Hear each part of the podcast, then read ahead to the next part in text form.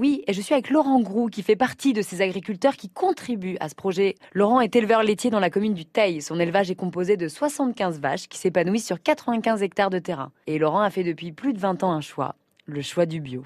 Laurent, bonjour. Bonjour Anne. Laurent, vous êtes éleveur laitier. En quoi consiste votre métier? Ben, Ça fait déjà 25 ans. Je suis paysan bio avec mon épouse en production laitière, un petit peu allaitant euh, parce qu'on a un peu de viande, mais globalement c'est la production laitière qu'on livre à une laiterie, toujours bio, et qu'on transforme aussi le lait. Et quel type de vache sélectionnez-vous? Alors ben, la vache la plus locale, hein, on est en Normande à 80%. Il y a quelques petites jerseyaises, montbéliardes, voilà. Décrivez-nous vos pâturages. Ben, les pâturages, euh, oui, ben, ça c'est le nerf de la guerre. Hein. Une vache, c'est un ruminant, donc euh, elle pâture à 90%. C'est pour ça qu'il faut faire pâturer au maximum les animaux. Donc euh, du foin aussi, qu'on constitue des stocks pour l'hiver. Donc j'ai un séchoir en grange. C'est euh, le principe dans les zones AOC. En fait, le principe c'est d'avoir un foin de meilleure qualité qu'on récolte en vrac dans une grange, qu'on finit de sécher à l'intérieur de la grange avec le solaire de la toiture, et, et donc on redonne directement en vrac à l'auge pour l'hiver. Laurent, décrivez-nous les débouchés de votre ferme Alors donc en fait, on transforme le lait en yaourt, en beurre, le fromage blanc et la crème. Donc nos moyens de diffusion, c'est déjà notre épicerie qui y a une douzaine d'années qu'on a ouvert directement à la ferme. Aussi euh, les collectivités. Donc euh, nos enfants sont importants de